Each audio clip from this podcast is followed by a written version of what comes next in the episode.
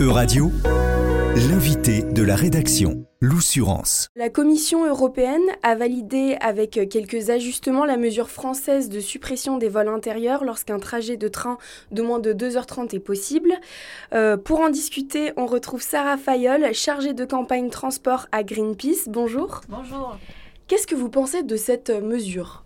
Alors, nous, on porte euh, cette demande depuis longtemps de l'interdiction des vols courts quand il y a une alternative en train.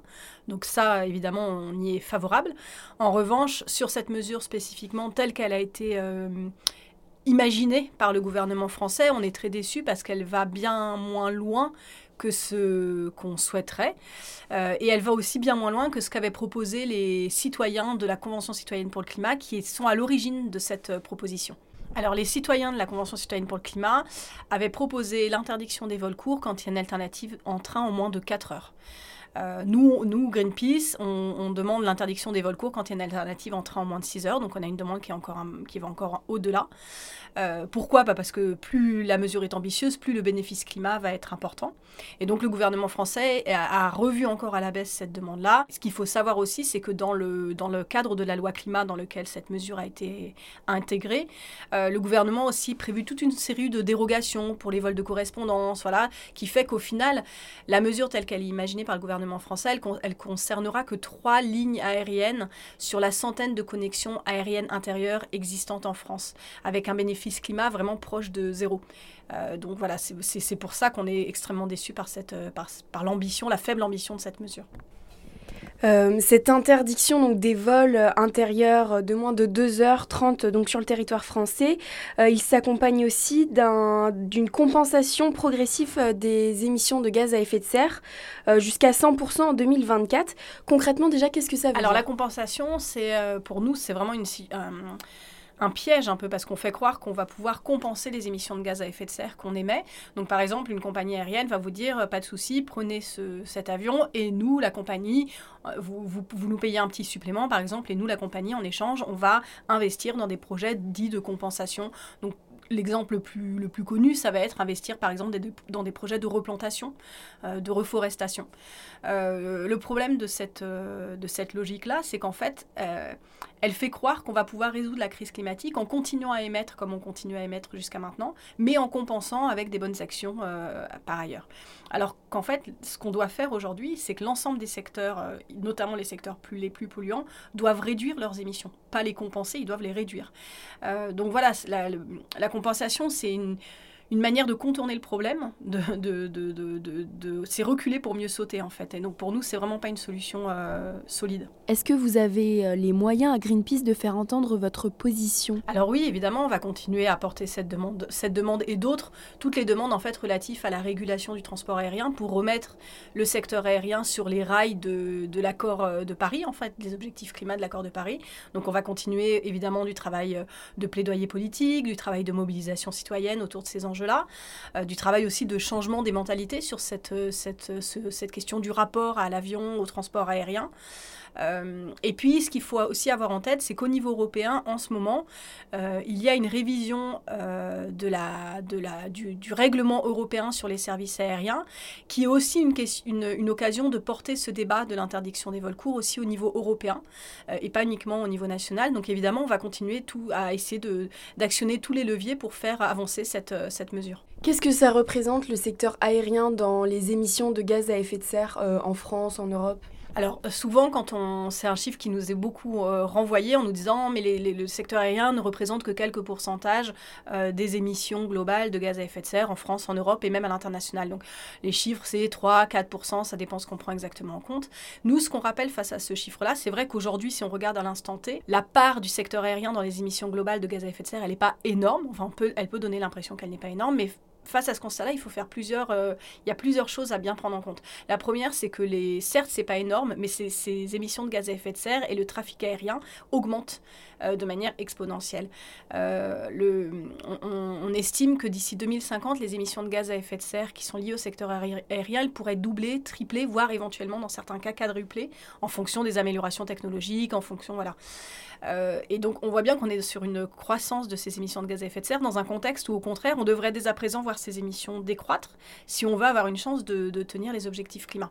Donc ce qui est vraiment important, c'est de se dire, la, pour le problème, c'est pas uniquement la situation à l'instant T, c'est vraiment la dynamique de croissance sur laquelle on est qui n'est pas, qui n'est pas tenable.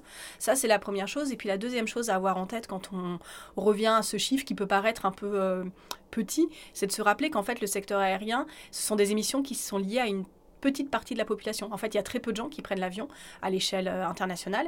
Euh, c'est une petite partie de la population. On estime par exemple que c'est au niveau mondial 1% de la population mondiale qui est responsable de 50% des émissions de gaz à effet de serre liées au transport aérien.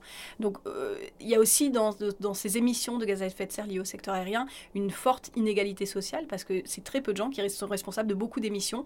Et les conséquences de ces émissions, par contre, elles vont peser sur tout le monde et en premier lieu sur les, plus vulnérables et les plus fragiles. Il y a, a l'alternative du train. Le train, ça consomme consomme moins, ça, ça émet moins d'émissions de gaz à effet de serre? Oui, c'est assez flagrant. Si on regarde par exemple un, un trajet au niveau national, euh, pour vous donner un ordre de grandeur, un, Paris-Marseille par exemple, on peut estimer que si on prend en compte l'ensemble de l'impact climatique euh, du, d'un voyage en avion, pour un passager, l'ordre de grandeur, c'est que ce sera 100 fois plus émetteur de, prendre, de faire ce trajet-là en avion qu'en train. On est dans une situation en effet où le, parfois le prix du, train est plus élevé que celui de l'avion et en fait ça c'est pas normal. C'est une situation qui est pas normale parce qu'on on devrait le, mode de transport le moins polluant devrait être plus accessible et le mode de transport le plus polluant devrait, devrait être euh, devrait être taxé à hauteur de, enfin devrait coûter à hauteur de ce qu'il coûte pour notre environnement et pour, pour notre euh, bien-être collectif.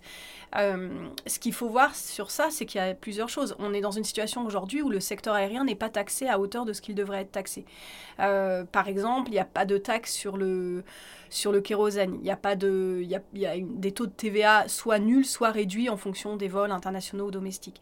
Donc on est dans une situation où déjà il faudrait remettre à plat la fiscalité du secteur aérien, taxer ce secteur à hauteur de ce qu'il nous coûte et de ce qu'il coûte à notre climat. En parallèle de ça, évidemment, il faut développer des solutions pour rendre le train plus accessible à tous. Euh, et, le, et euh, oui, imaginer des, politiques tarifaires qui permettent à tout le monde de se déplacer avec ce mode de transport le, moins polluant possible. Euh, voilà, donc ça c'est évidemment des enjeux primordiaux et il faut évidemment travailler sur ça en parallèle. Et puis au-delà de la question uniquement tarifaire, évidemment, si on, si on se dit qu'il faut miser sur le train comme mode de transport plus, plus sobre en carbone, ça suppose évidemment d'investir aussi massivement dans la relance du ferroviaire de manière plus globale, permettre de régénérer, de moderniser le, réseau, d'arrêter de, fermer des lignes déjà, de réouvrir aussi, euh, de recréer un réseau de trains de nuit par exemple euh, euh, sur l'ensemble de la France et aussi avec des connexions européennes. Voilà, ça demande une vraie relance massive du ferroviaire, ça demande de, l'investissement dans le ferroviaire. Sur, sur tout ce sujet, qu'est-ce que Greenpeace préconise finalement? Alors nous, sur le secteur du transport aérien, ce qu'on explique, il y a plusieurs choses souvent, le, les décideurs économiques et politiques nous opposent le fait qu'on va pouvoir trouver des solutions technologiques, qu'on va pouvoir développer un avion vert et que donc tout va très bien se passer pour le climat puisqu'on aura des, on pourra continuer à voler proprement. Euh, nous, on ne, nie pas que l'innovation technologique soit possible. On explique juste que pour l'instant, les perspectives d'un avion vert, c'est des perspectives qui sont encore lointaines, qui restent hypothétiques. Il y a encore pas mal d'enjeux techniques à résoudre. Et surtout, que ce qu'ont montré plusieurs rapports scientifiques, c'est que euh, même si on arrive à trouver un avion vert, un avion qui vole à l'hydrogène, un avion qui vole euh, au, carburant de synthèse, etc., même si on arrive à trouver ces solutions-là, ces solutions technologiques ne pourront pas absorber le volume et la croissance du trafic aérien qu'on connaissait jusqu'à maintenant. Donc, dans tous les cas, il va falloir avancer sur deux jambes. L'innovation technologique d'un côté, mais aussi la régulation et la réduction du trafic aérien. On ne peut plus se permettre d'être sur des courbes de croissance du trafic aérien qu'on connaissait jusqu'à maintenant. Donc, ça suppose de prendre des mesures de, régulation, d'imaginer, de, de, trouver des solutions pour remettre le trafic aérien sur une trajectoire qui soit compatible avec euh, le budget carbone dont on dispose si on veut tenir euh, l'objectif de limiter le réchauffement climatique à 1,5 degré. Et une fois qu'on a dit ça, bah, il y a plusieurs mesures qui peuvent s'imposer. Il y a déjà des premières mesures de bon sens. La première mesure de bon sens pour nous, c'est d'arrêter l'avion quand on a une alternative, donc typiquement sur les vols courts. Euh, deuxième mesure de bon sens de notre point de vue, c'est d'interdire les projets d'extension d'aéroports. On en a plusieurs en France qui sont des projets qui visent à augmenter encore le trafic aérien dans un moment où il faut au contraire le stabiliser, voire le réduire. Et puis voilà, il y a plein d'autres euh, propositions qui sont sur la table, d'autres organisations qui portent par exemple l'idée euh, d'une taxation progressive des billets d'avion pour décourager l'usage intensif de l'avion par certaines personnes sans, sans, non plus peser sur ceux qui le prennent de manière très occasionnelle.